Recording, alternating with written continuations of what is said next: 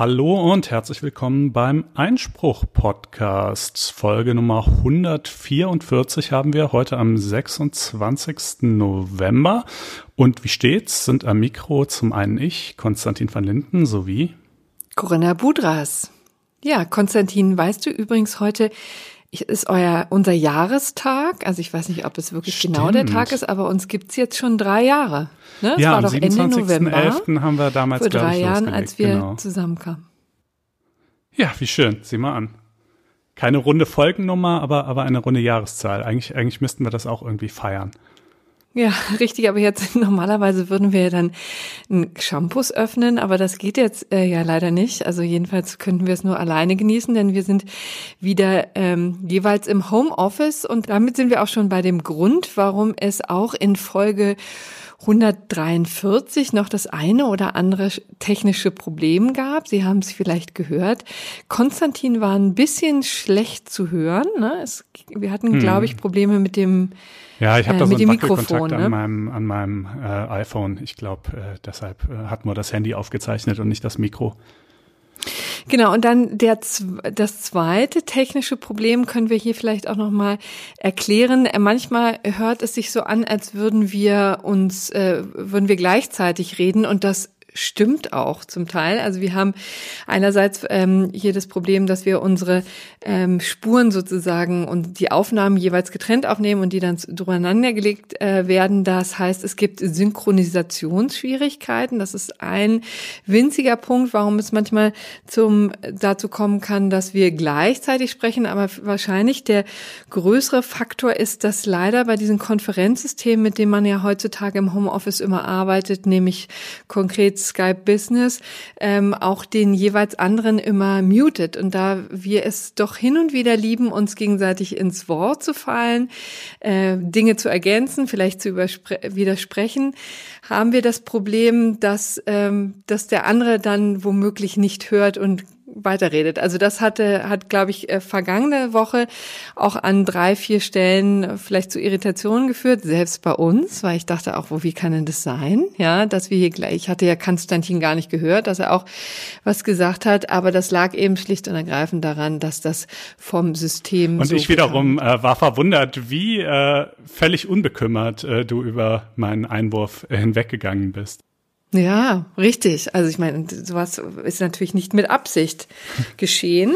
Äh, also das bitten wir zu äh, entschuldigen. Wir versuchen auch da eine Lösung zu finden, aber im Moment sind wir leider noch darauf angewiesen, mit Sky Business zu arbeiten und letztendlich auch die anderen Konferenzsysteme machen es letztendlich nicht viel anders.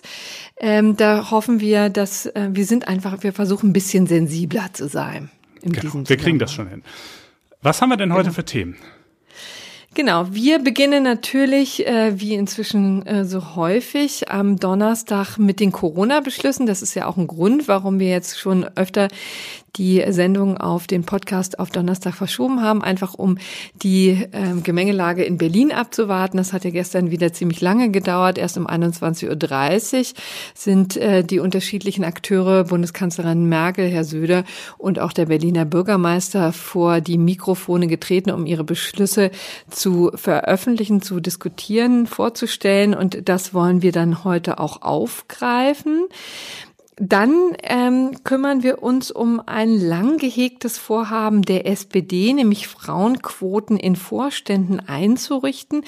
Das ist nun einen wichtigen Schritt vorangekommen und wir diskutieren mal über die Sinnhaftigkeit und was da verschiedenen Unternehmen droht. Dann hat das Bundesverwaltungsgericht gestern Abend am Mittwoch über völkerrechtswidrige Eingriffe mittels Drohnen ähm, geurteilt und das ist, hatte deswegen in deutschen Bezug, weil diese Drohnenangriffe der Amerikaner hier von deutschen Militärbasen äh, orchestriert wurden. Ähm, das wird uns Konstantin vorstellen. Dann äh, haben wir noch ähm, das Bundesverwaltungsgerichtsurteil zur Präimplantationsdiagnostik, das äh, vergangene Woche Konstantin schon angeteasert hat und das wir aber dann äh, auf diese Woche verschoben haben. Und dann haben wir natürlich ein gerechtes Urteil. So ja, sieht es beginnen aus. wir mit den Corona-Beschlüssen, ne? Corona-Beschlüsse, ganz genau. Was gab's da so?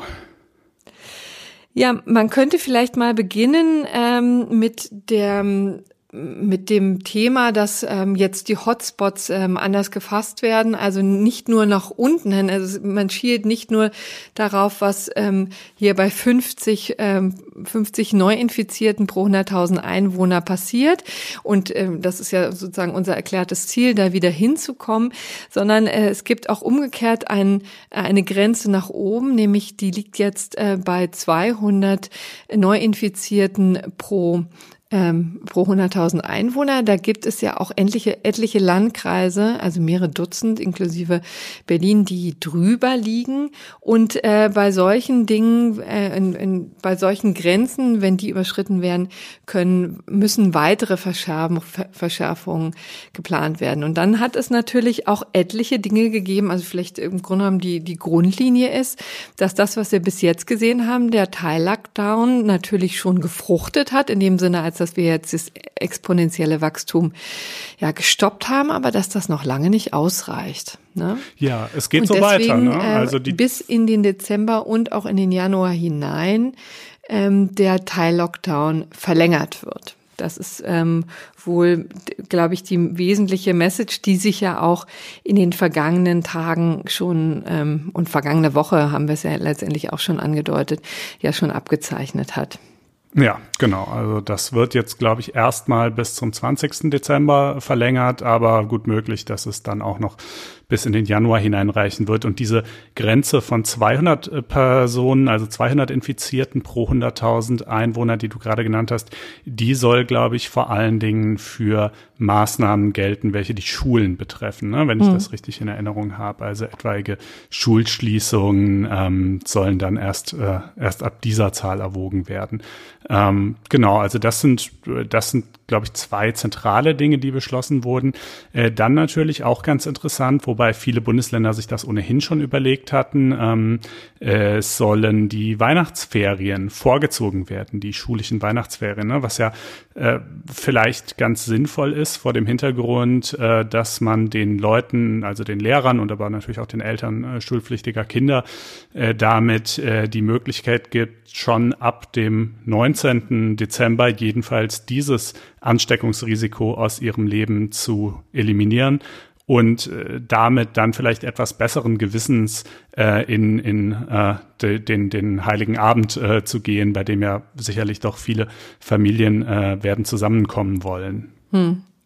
Ja, das ist jedenfalls die Hoffnung, damit, die sich damit verbindet. Man hofft natürlich auch, dass da nicht gleichzeitig neue Infektionsherde geschaffen werden, ne? dadurch, dass jetzt vielleicht Leute doch tatsächlich in Urlaub fahren oder sich noch häufiger treffen oder in anderen Gruppen treffen. Das ist ja auch immer das Problem. Ne? Aber interessanterweise, da dachte ich auch übrigens zu diesen ganzen ähm, Verwirrung, die es in den letzten Wochen und Monaten ja gegeben hat in Zusammenhang mit Corona, gehört letztendlich auch so ein bisschen die Medienberichterstattung. Ne? Der 19.12 ähm, kam jetzt so ein bisschen wie Kai aus der Kiste, nachdem Tage vorher schon immer über den 16.12. gesprochen wurde. Äh, offensichtlich war das an einigen zu früh und ähm, das, äh, da weiß man dann in der Tat, wenn man äh, regelmäßig Tagesschau guckt oder äh, die Zeitung verfolgt, dann auch nicht genau, ähm, was dann gilt, beziehungsweise man verliert schnell den Überblick. Ne? Also wichtig, 19.12. Das ist jetzt beschlossene Sache, das gilt, den 16. kann man wieder vergessen.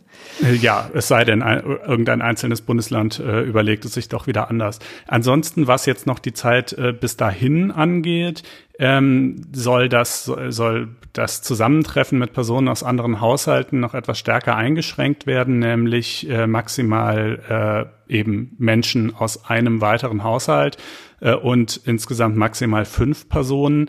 Dafür soll es dann aber zu den Weihnachtstagen äh, deutlich gelockert werden, äh, nämlich dann maximal zehn Personen aus, ich meine sogar beliebig vielen Haushalten. Ja, also genau. die Idee ist quasi, wir ziehen da die Zügel noch mal ein bisschen an, damit wir dann hoffentlich äh, zu den Weihnachtstagen eben mhm. ähm, einigermaßen guten Gewissens äh, zusammenkommen können. Wichtig auch, in beiden Fällen sind immer Kinder unter 14 Jahren ausgeschlossen. Ne? Also die mhm. zählen da nicht hinzu, beziehungsweise die haben nicht die gleichen Kontaktbeschränkungen wie die Erwachsenen. Mhm. Ja, es ist natürlich, also gerade diese Art der Beschränkung, äh, mag sie auch in Gesetzes- oder Verordnungsform gegossen werden, äh, hat natürlich im Wesentlichen appellativen Charakter, denn ja. äh, wirklich kontrolliert werden äh, wird das nicht. Also vielleicht, wenn man jetzt eine Party mit 100 Leuten feiert, aber äh, ob das jetzt fünf, sechs oder sieben sind, äh, die sich irgendwo treffen, das ist natürlich realistischerweise nicht zu kontrollieren. Ja, aber interessant auch, dass es offensichtlich solcher Regeln bedarf. Ne? Also ich hm. fand ja auch interessant auf Twitter dann, äh, wie sich viele auch über aufgeregt haben über diese zehn Personen Grenze zu Weihnachten, so als ob sie jetzt tatsächlich umgekehrt dazu gezwungen würden, mit zehn Leuten ähm, ja. zu feiern. Das ist natürlich überhaupt nicht so. Man kann sehr gerne ähm, sich auch da wesentlich enthaltsamer zeigen. Aber offensichtlich gibt es dann doch so ein Bedürfnis, das Ganze in Regeln zu fassen und auch darauf zu hoffen, dass die anderen dann eher mitmachen, ne? weil, wie gesagt, äh, es ist schon ein Problem, dass sich das schlicht nicht ähm, kontrollieren lässt. Ne? Also an Weihnachten wird jetzt nicht die Polizei von Tür zu Tür gehen und die Leute durchziehen. Was hältst so. du eigentlich generell von dieser Ratio, die ja offenbar doch auch den politischen Entscheidungen zugrunde liegt, dass man Weihnachten so gut es geht versucht möglich zu machen. Ich meine, man könnte ja auch sagen, äh, waren Gerade die berühmt-berüchtigten ne? Familienfeiern nicht einer der Hauptinfektionsherde und äh, eine der Sachen, die wir in den letzten Monaten immer kritisiert haben und gesagt haben, wie egoistisch kann man denn sein, jetzt da oder oder wie unklug oder unüberlegt oder was auch immer, äh, jetzt Familienfeiern zu veranstalten und ist Weihnachten nicht eigentlich genau das? Äh, äh, also äh, siehst du da siehst du da so eine eine qualitative Rechtfertigung äh, zu sagen, ja, bei Weihnachten gilt jetzt aber einfach mal eine Ausnahme? Naja, also ich finde, die liegt einfach in der Schöpfung der Bevölkerung ganz offensichtlich. Also ähm, zumindest das meint man so, dass es so ist, weil ich, der äh, der CDU-Kanzler Kandidatsanwärter ähm, Friedrich Merz hat es ja in Worte gefasst, für die er auch ordentlich Prügel eingesteckt hat, aber das hat wahrscheinlich ähm, dann doch schon den einen oder anderen aus der Seele gesprochen, nämlich zu sagen, in Weihnachten regiert man mir nicht rein oder ich lasse mir vom Staat nicht sagen, wie ich Weihnachten zu feiern habe. Ne? Also dann wurde natürlich auch ähm, zu Recht dann immer hinzugefügt, naja, aber das tut er ja in vielen anderen Bereichen schon, aber ähm, ich glaube, das war einfach die Balance äh, in der Bundesregierung, ähm, zu sagen, na ja, also wir sehen schon auch, wenn es besondere Situationen gibt, auf die, äh, wo wir uns darauf beschränken müssen, nur an die Vernunft zu appellieren. Ne? Denn daran ja. wird ja appelliert. Es wird ja nicht jetzt, wie gesagt, gesagt, machen Sie es möglichst ähm, üppig und ähm, laden Sie möglichst viele Leute ein, sondern die Grundtendenz bleibt ja gleich. Hast du denn größere Schwierigkeiten damit? Äh, nee, nicht unbedingt größere Schwierigkeiten. Es kommt mir nur so vor, dass ähm, vielleicht einfach die Stimmung jetzt eben deshalb ein bisschen anders ist, weil es jetzt so viele betrifft. Also weißt du, eine, eine, eine Hochzeit äh, oder ein Geburtstag, wenn man mhm. jetzt nicht gerade selber derjenige ist, der Geburtstag hat oder heiratet, äh, das dann bei anderen zu kritisieren, fällt relativ leicht. Ähm, aber Weihnachten, da hat ja fast jeder, natürlich auch nicht jeder, manche haben auch, was weiß ich, Streit in der Familie oder sonst was, aber doch äh, sehr, sehr viel mehr Leute auf einmal gleichzeitig Interesse daran und, und dann sind auf einmal alle so drauf, dass sie sagen, ja, nee, Heiligabend ist mir eben buchstäblich heilig, äh, da hat mir der Staat nicht rein zu regieren, wobei das ja äh, in den meisten Fällen jetzt noch nicht mal so eine starke religiöse Unterlegung hat. Also die meisten Leute feiern Heiligabend ja nicht primär als religiöses Fest, sondern, sondern eben einfach als Familienfest. Ähm, aber äh, da finde ich, also ja, äh, äh, äh, finde ich so ein bisschen bezeichnend, dass das eben einfach gerade das Familienfest immer so angeprangert wurde als eine der bösen Sachen, die es unbedingt zu unterlassen gelte, ja. äh, wohingegen jetzt äh, halt ähm, äh, doch auf relativ breiter Front erklärt wird, nein, dieses Familienfest, das muss aber unbedingt stattfinden können. Ähm, nichtsdestotrotz ist das all, ist das wie überhaupt so viele Reflexe in dieser Krise natürlich auch nachvollziehbar. Also das will ich überhaupt nicht bestreiten, dass man gerade nach diesem Pardon-Scheiß ja äh, irgendwie vielleicht äh, das Bedürfnis hat, ähm, seine Freunde und Verwandten ähm, zu sehen, ist, ist, ist natürlich nachvollziehbar. Hm.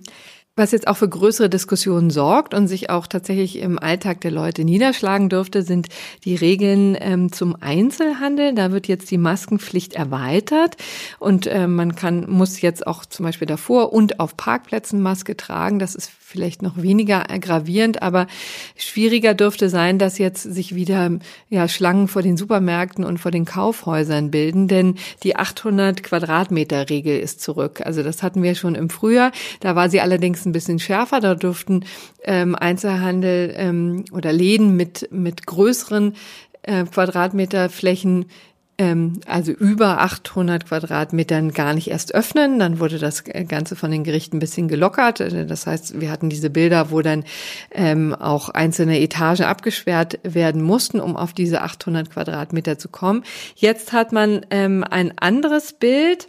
Und zwar ist es eben so, dass ähm, es jetzt eine gestaffelte ähm, Zahl gibt von Leuten, die sich äh, auf diesen Ladenflächen ausbreiten dürfen. Ne?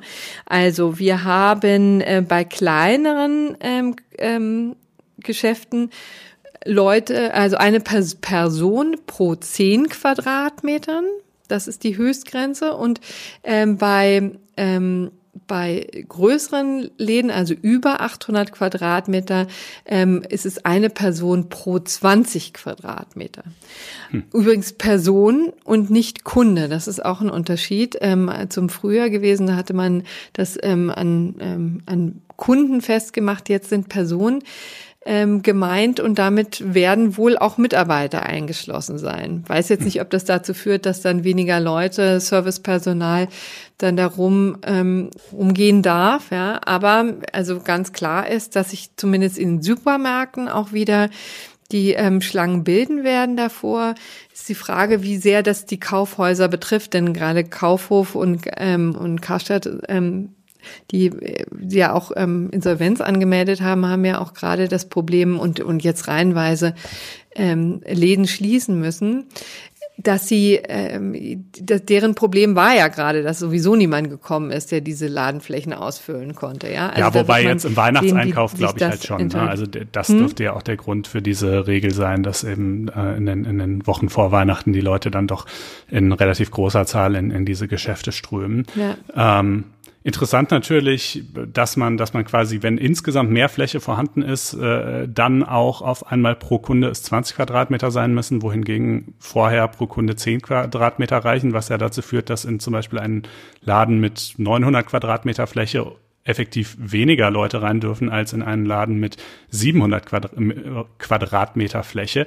Äh, da könnte man ja meinen, dass zumindest in diesem Grenzbereich ähm, es vielleicht irgendwie einer, einer äh, fließenden Übergangsregelung oder sowas bedurft hätte, denn dieser Effekt, den ich gerade ja, die gibt habe, es auch. ja doch ziemlich äh, widersprüchlich Die gibt es an. übrigens auch. Ach, die gibt es auch. Ja, in, in dem Sinne, als dass äh, immer die überschüssige ähm, ähm, Fläche gezählt wird. Ne? Also bis ah, 800 okay. Ähm, okay. darf dann ähm, darf sich jeder auf 10 Quadratmeter tummeln und nur die 100 Quadratmeter in deinem Beispiel werden dann ähm, auf die 20 Quadratmeter erweitert. Okay. So, das heißt, also zwischen 900 und 700 gibt's jetzt nicht so ein, ähm, gibt's schon immer noch einen Unterschied, der sich zugunsten von 900 aus äh, wirkt. Aber wie gesagt, es sind eben Personen und mhm. nicht Kunden. Ne? Nicht nur Kunden, sagen wir mal so.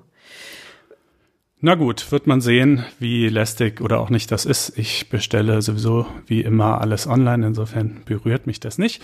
Ähm, aber ja, ja an dieser Stelle würde ich dann einfach mal eine Werbung machen dazu tatsächlich. Ja, es ist immer so schwierig, ne? Weil also man eigentlich möchte man ja Amazon jetzt nicht so allzu viel Raum geben.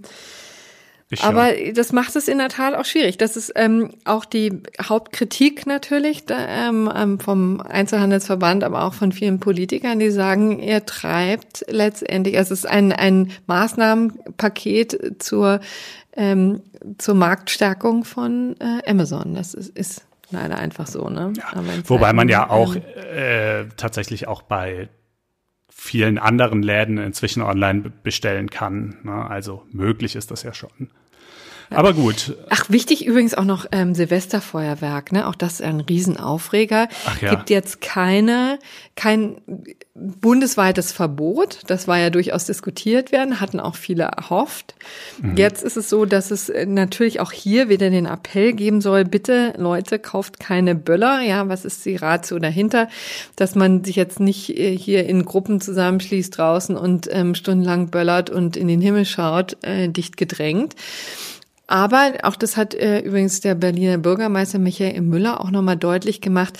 Natürlich wird es punktuelle Böllerverbote geben, ja, wie es auch schon in den Jahren zuvor das gegeben hatte. Also zum Beispiel an, an verschiedenen äh, Berliner Plätzen wo die Gefährdung besonders groß ist, wird man natürlich auch da darauf zurückgreifen können. Ja, und das ist ja, dieses Böllerverbot wird ja auch tatsächlich nicht erst in diesem Jahr diskutiert. Das hat ja durchaus auch einen Umweltschutzaspekt, ne, dass da eben eine, eine ganze Menge äh, ja, giftiger Dämpfe und Gase und so weiter äh, dann immer in die Luft gepumpt werden.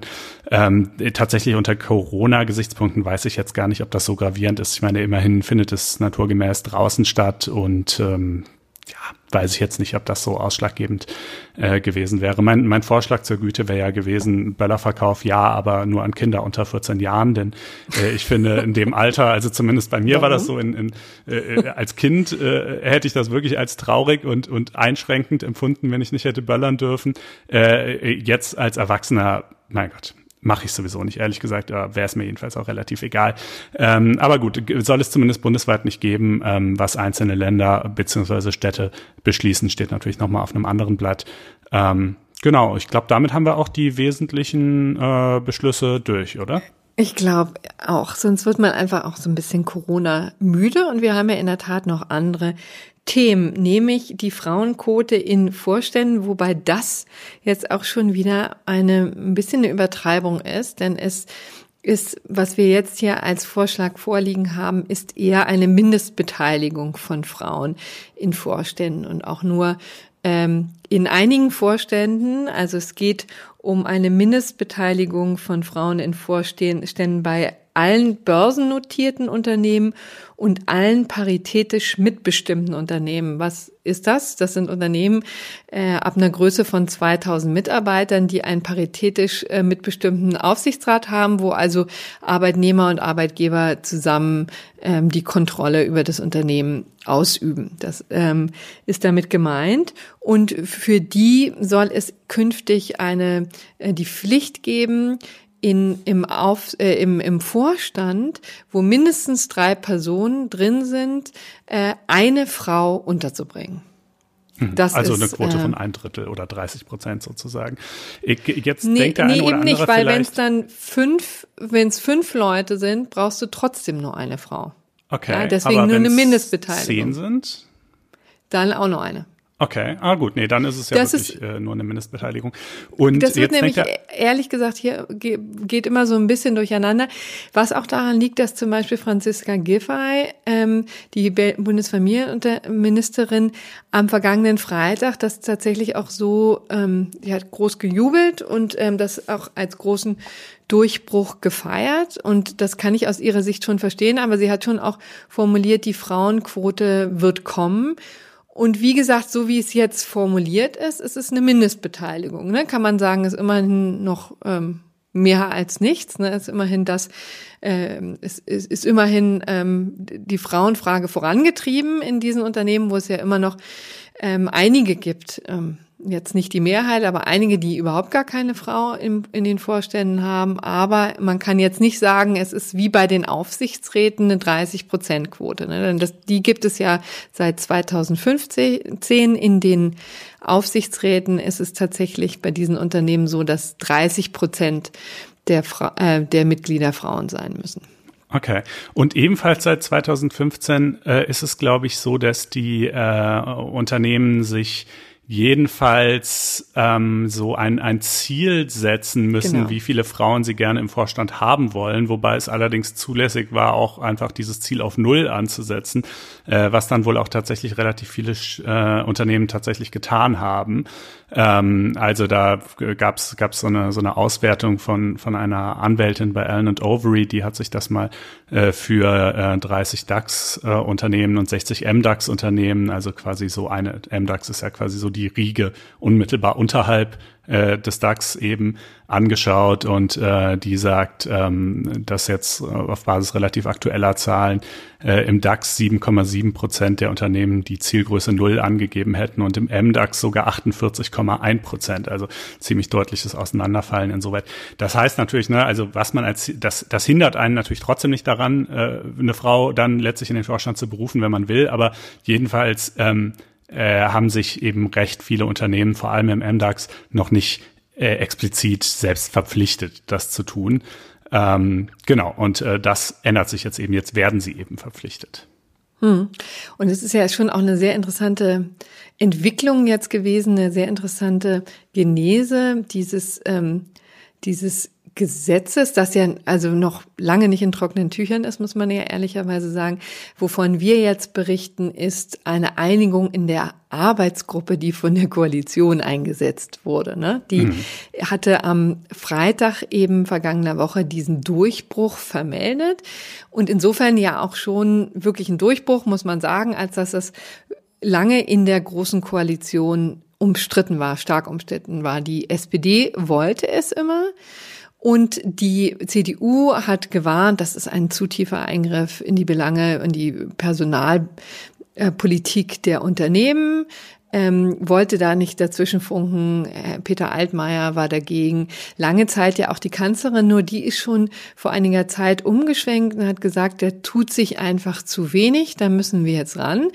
Ähm, trotzdem hat es wirklich sehr lange gedauert. Der letzte, glaube ich, der äh, dann äh, ja sich ich wollte gerade sagen, der umgefallen ist, aber das äh, klingt jetzt auch so werdend. Also der, der dessen Meinung sich ähm, gewandelt hat, ähm, ist Markus Söder äh, von der CDU, äh, CSU, äh, der bayerische Ministerpräsident, der jetzt schon vor ein, zwei, drei Wochen, glaube ich, gesagt hatte, ähm, ja, also jetzt ist er auch dafür, ja, also er sieht schon ein, dass sich da einfach zu wenig tut und das hat, glaube ich, auch den entscheidenden Impuls gegeben. Letztendlich ist es auch so, dass ähm, aus der Gesellschaft schon e extreme ähm, ja, Wünsche kamen. Also es hatte sich einem ein, auch in den sozialen Netzwerken ähm, diese Gruppe rausgebildet, auch um sehr prominente Frauen wie Ma Maria Furtwängler oder auch Janina Kugel, ehemals äh, Siemens-Vorständin, die da sehr vehement gefordert haben äh, unter dem Hashtag Ich will ähm, einfach ähm, jetzt eine Frauenquote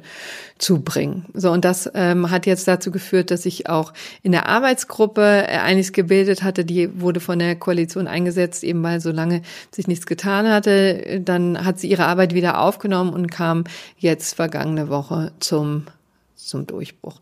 Ähm, vielleicht sollte man noch eine kurze Sache erwähnen, weil wir jetzt nur geredet haben von börsennotierten Unternehmen und ähm, paritätisch mitbestimmen. Das ist ehrlich gesagt, also gemessen an der Wirtschaft in Deutschland ist das eine Handvoll. Ne? Das sind so rund 100 Unternehmen. Ähm, es sollen außerdem noch ähm, in allen Unternehmen von äh, mit einer Staatsbeteiligung ähm, solche Mindestbeteiligungen geben. Und das sind ja in der Tat auch nicht so wenige Unternehmen. Es werden auch leider in der Corona-Krise ja immer mehr. Die Lufthansa ist jetzt so ein Beispiel, wo der Staat natürlich auch eingestiegen ist.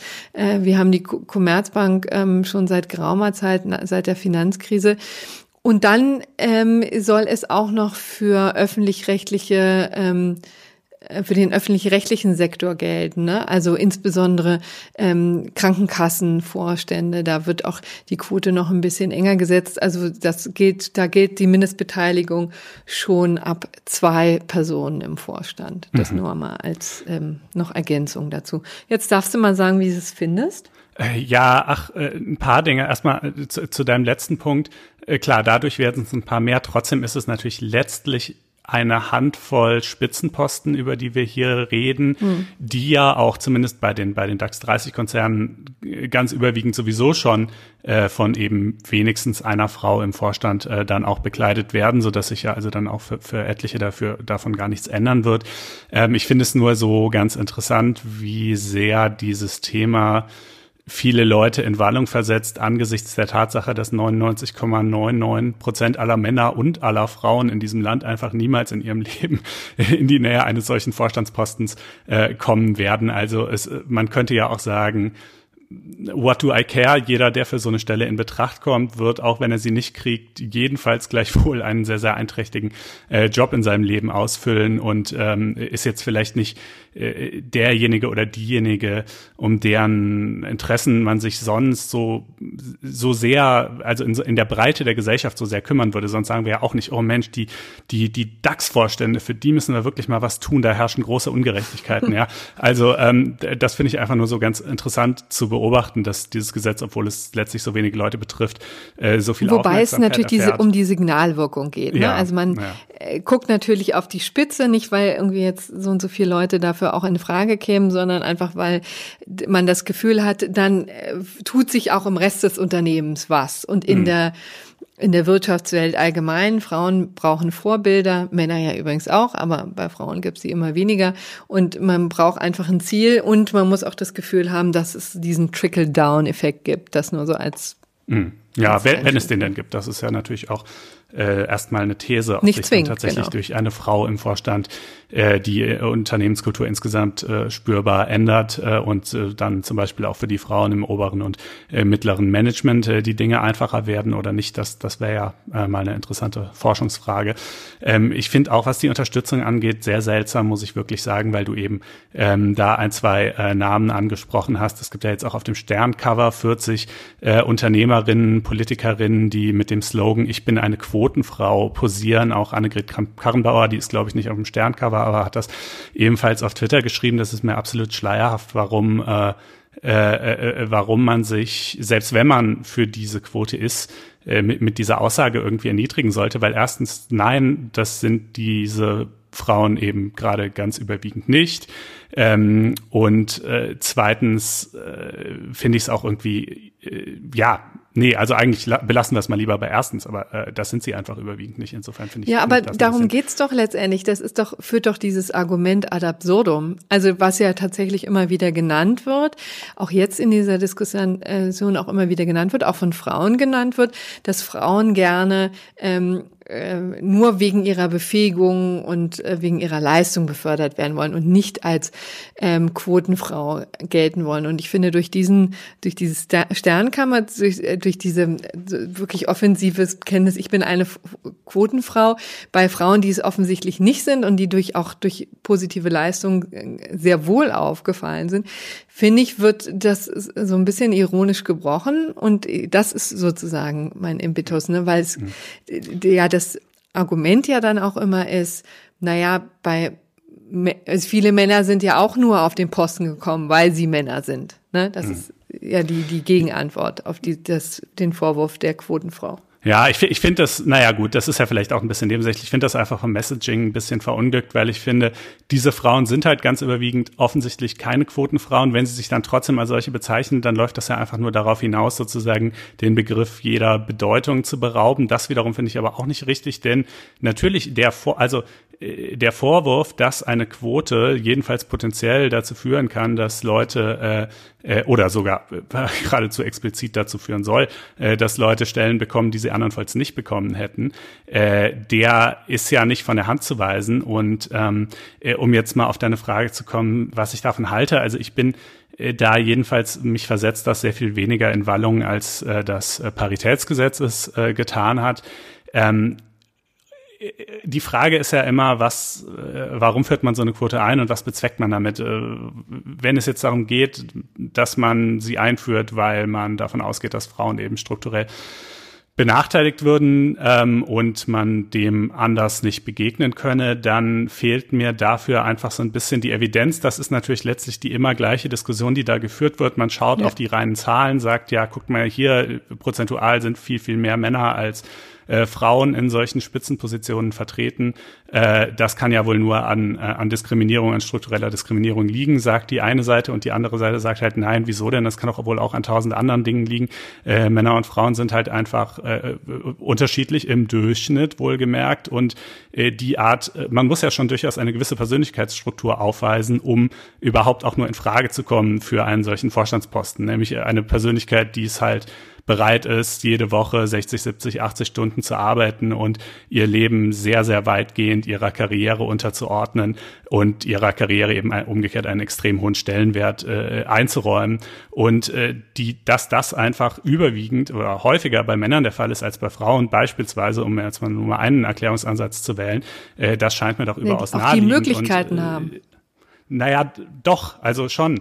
Und ähm, äh, dann kann man aber natürlich auch die Frage stellen, ja gut, aber vielleicht wäre es ja auch einfach aus äh, anderen Gründen trotzdem wünschenswert, vielleicht ähm, eben einfach, weil zum Beispiel gemischte Teams bessere Erfolge verbuchen oder so, wobei natürlich auch dieser Befund nicht ganz so, also das wird gerne so als, als total feststehende allgemeine Wahrheit präsentiert. Gemischte Teams sind immer besser. Das stimmt in dieser Pauschalität natürlich auch nicht, ist auch relativ schwierig zu untersuchen, aber das kann man jetzt nicht behaupten, dass gemischte Teams immer besser funktionieren würden und selbst wenn sie es tun. Es reicht ja schon, wenn sie häufiger funktio äh, besser funktionieren und das, das erlebt man nun einfach tagtäglich. Ja, aber auch dann wiederum ist es natürlich ein bisschen eine komische, ein komischer Ansatz, dass der Staat ähm, quasi in dieser Weise einfach so eine Effizienzsteigerung der Wirtschaft vornehmen wollen würde. Weißt du, also das wäre ja genauso, wenn ich sage, keine Ahnung, größere Monitore an Arbeitsplätzen haben auch eine Effizienzsteigerung, aber deshalb schreibe ich die ja vielleicht auch nicht vor oder so. Also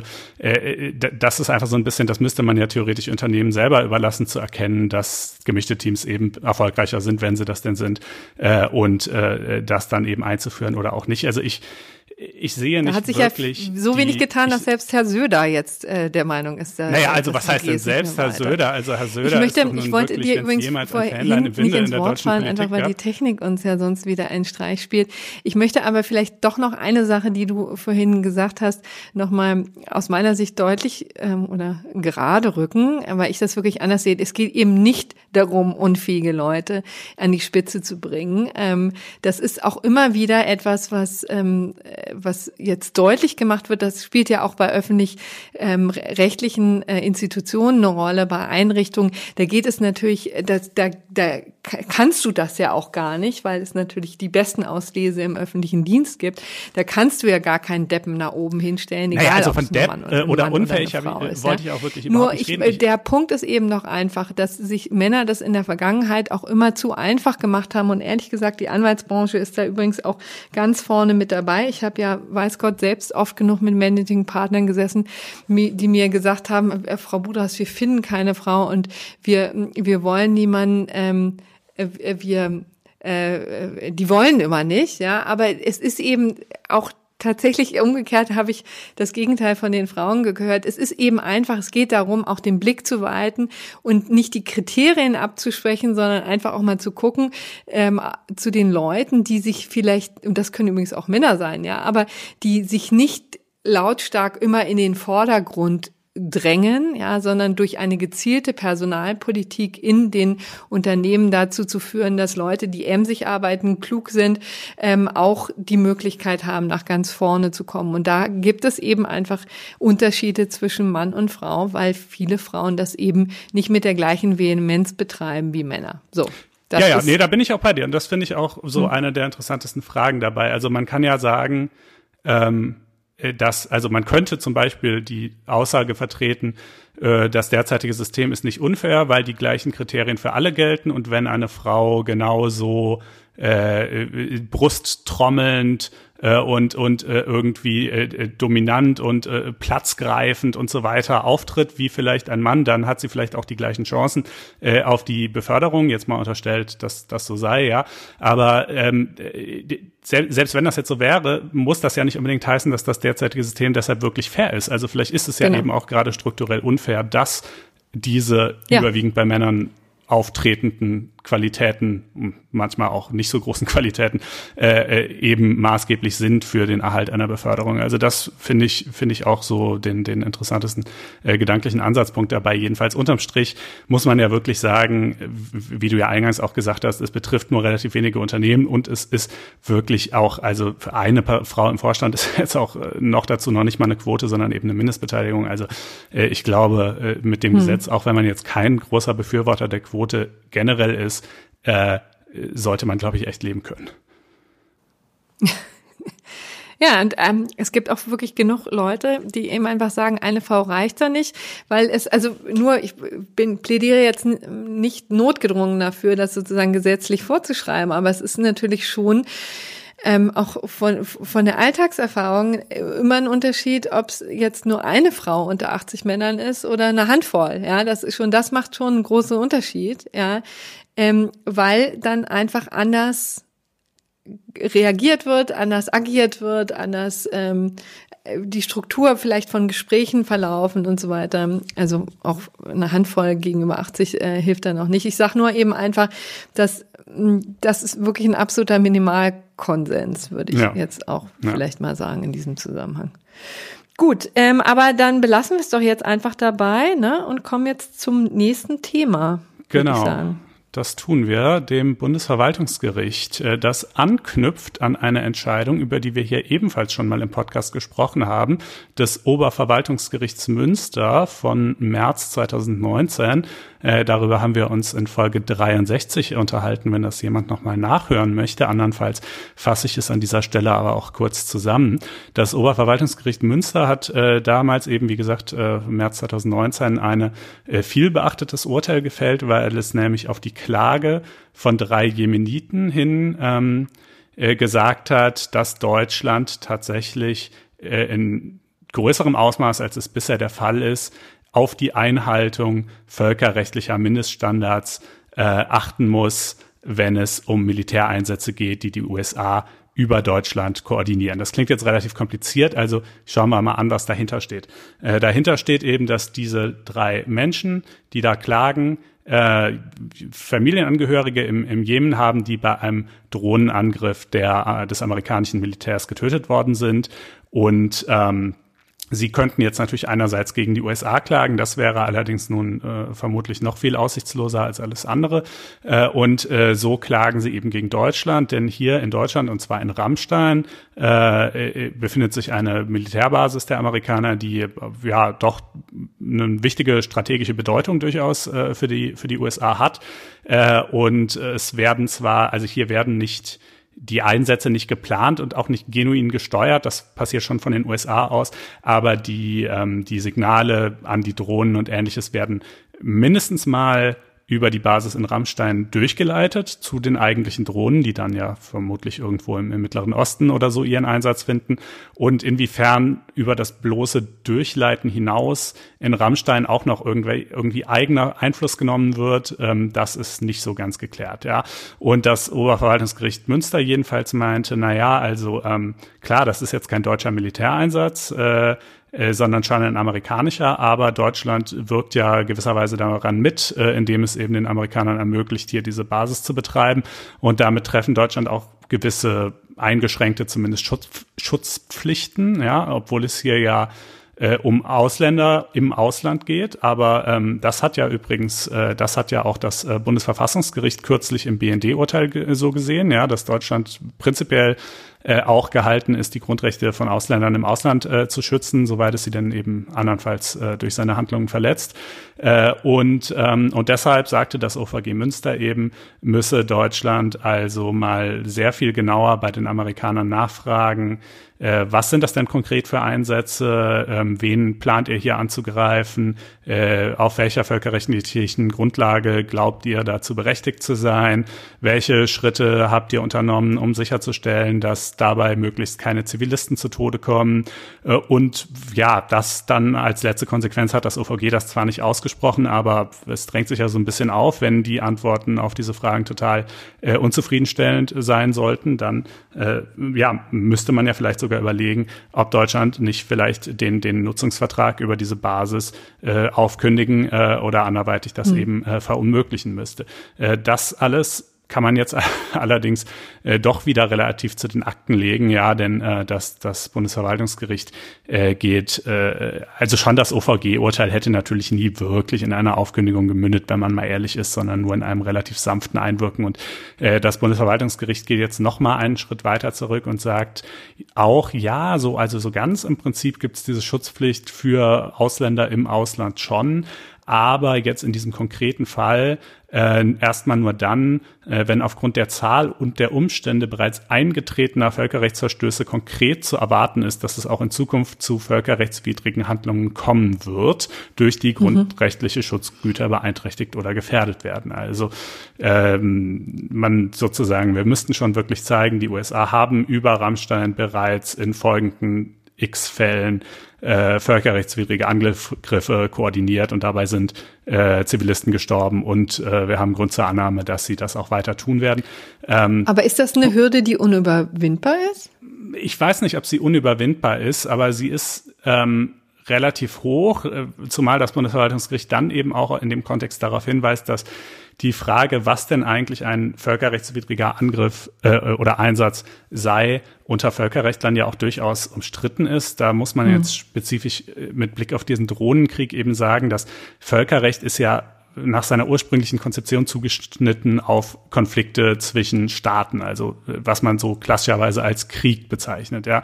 Aber der Krieg gegen den Terror, den, den die äh, USA äh, seit dem 11. September führen, äh, der ist ja nicht ein Krieg in diesem Sinne des Wortes, äh, sondern der ist ein, ein Krieg, wenn man so will, der sich eben gegen Al-Qaida, gegen den IS und äh, gegen ähnliche äh, Gruppierungen äh, richtet.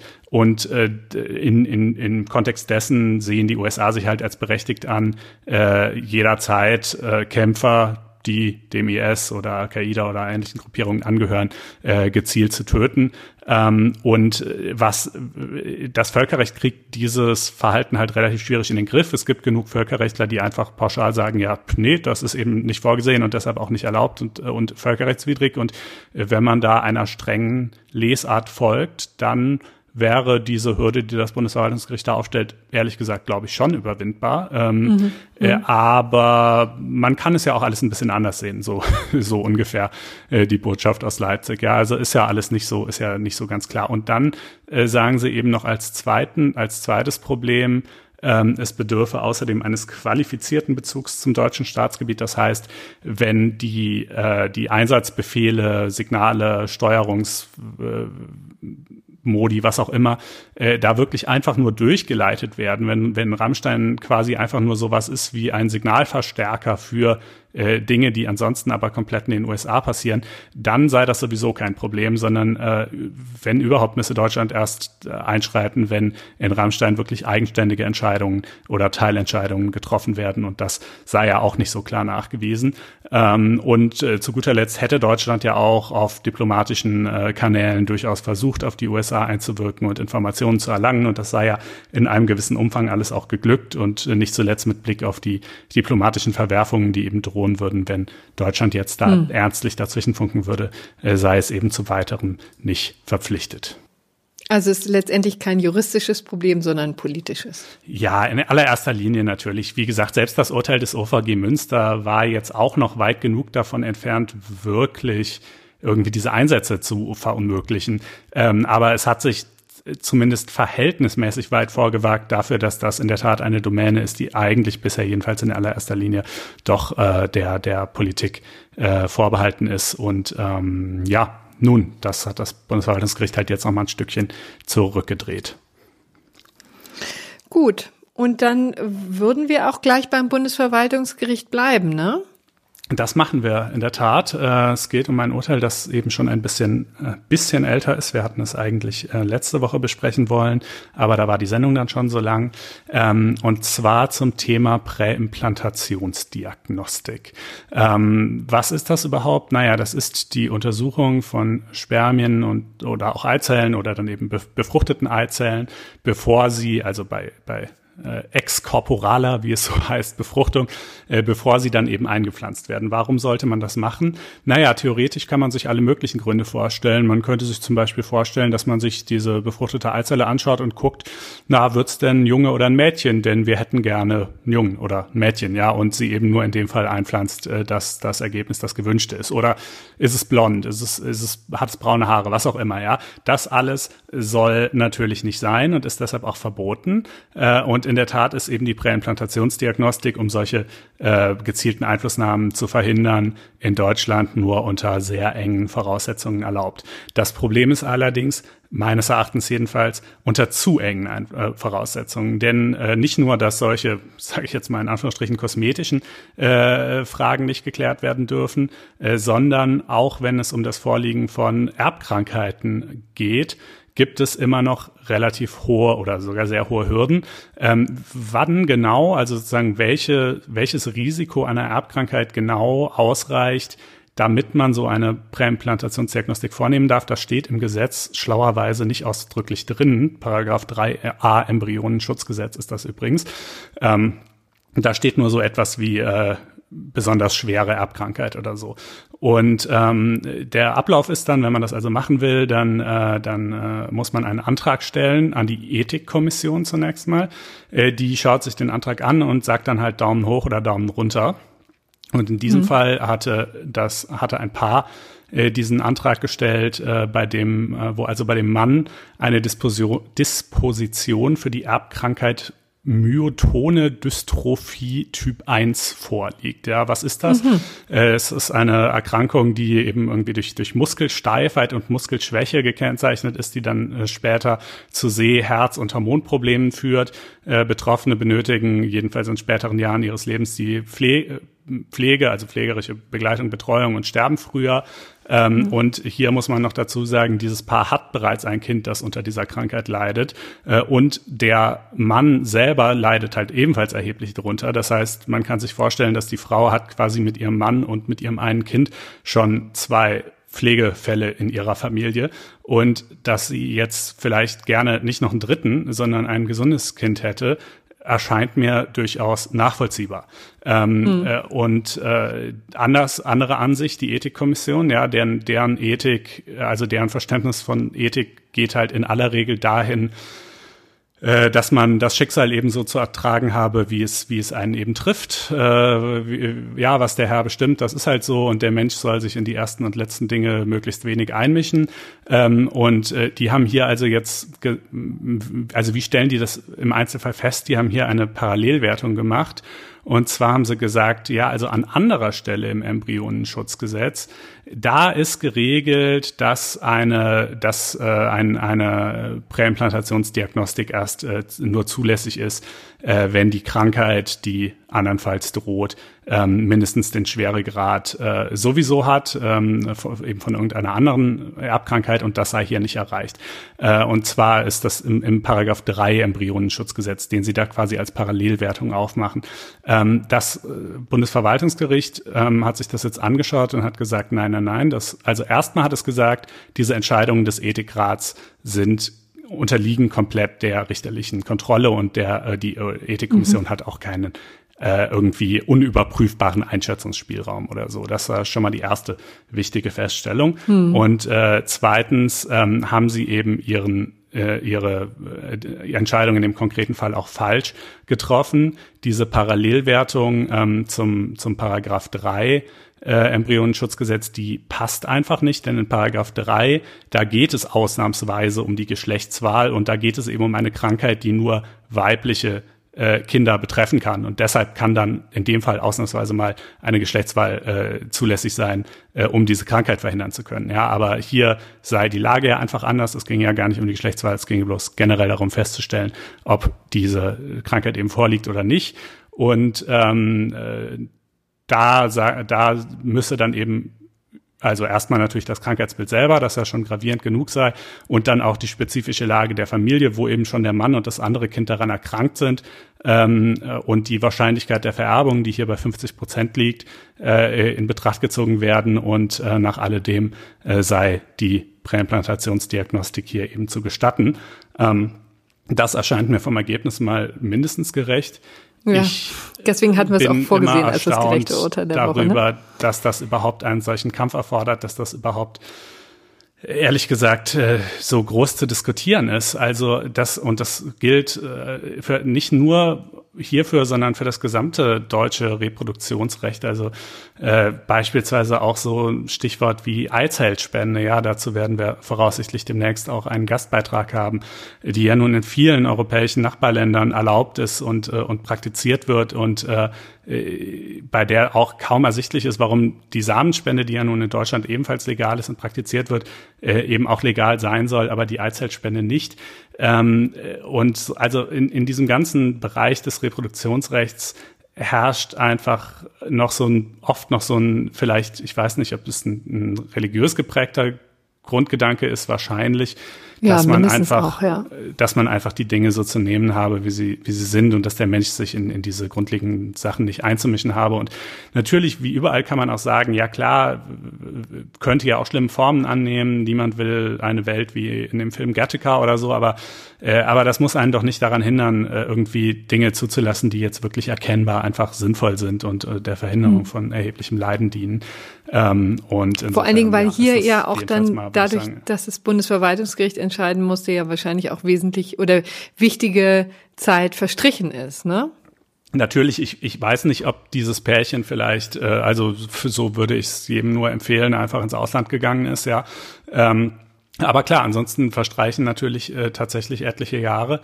Und ich finde es auch erstaunlich, muss ich sagen, dass ähm, äh, so, also diese, diese, diese Dinge wie zum Beispiel PED oder eben äh, Eizellspende oder so, dass das nicht äh, feministische Anliegen, rechtspolitische feministische Anliegen sind, die viel stärker forciert werden. Also, weißt du, diese blöde Werbung für Schwangerschaftsabbrüche, ja, kann ich zwar auch verstehen, wenn man das Verbot doof findet, aber es ist ehrlich gesagt auch einfach wirklich nicht besonders wichtig.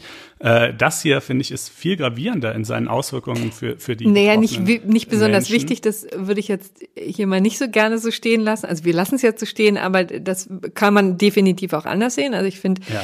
den Kampf dafür ähm, durchaus redlich und auch würdig. Äh, aber das schmälert ja dein Argument nicht, dass man da vielleicht auch ein, ein, ein Auge drauf werfen sollte, ne? Ja, ja, ja. Also vielleicht werden wir das auch äh, bei Zeiten dann irgendwie nochmal in einem, in einem weiteren Kontext behandeln. Ich würde sagen, für jetzt mag es genügen. Ähm, aber ja, das. Da kommen wir jetzt zum ähm, gerechten Urteil der Woche, das leider auch nicht besonders launig ist. Das versuchen wir ja oft, da so einen ähm, kleinen Schlusspunkt zu setzen mit etwas Humor. Aber hier ging es tatsächlich um eine handfeste ähm, ja, Auseinandersetzung im Betriebsrat, die bis vor das Bundesverfassungsgericht ging. Und ähm, da hatten sich zwei Betriebsräte gestritten über die IT eines Unternehmens. Also letztendlich ist die, ähm, der Grund, der Anlass, wie immer in solchen Fällen eigentlich zu vernachlässigen. Was wichtig war, ähm, ist, dass ähm, der eine ähm, schwarz war und der andere weiß. Und ähm, im, im Laufe dieser ähm, dieser Diskussion ähm, der, das weiße Betriebsratmitglied ähm, seinem schwarzen Kollegen an den äh, Kopf warf, Ungar Ungar, ne?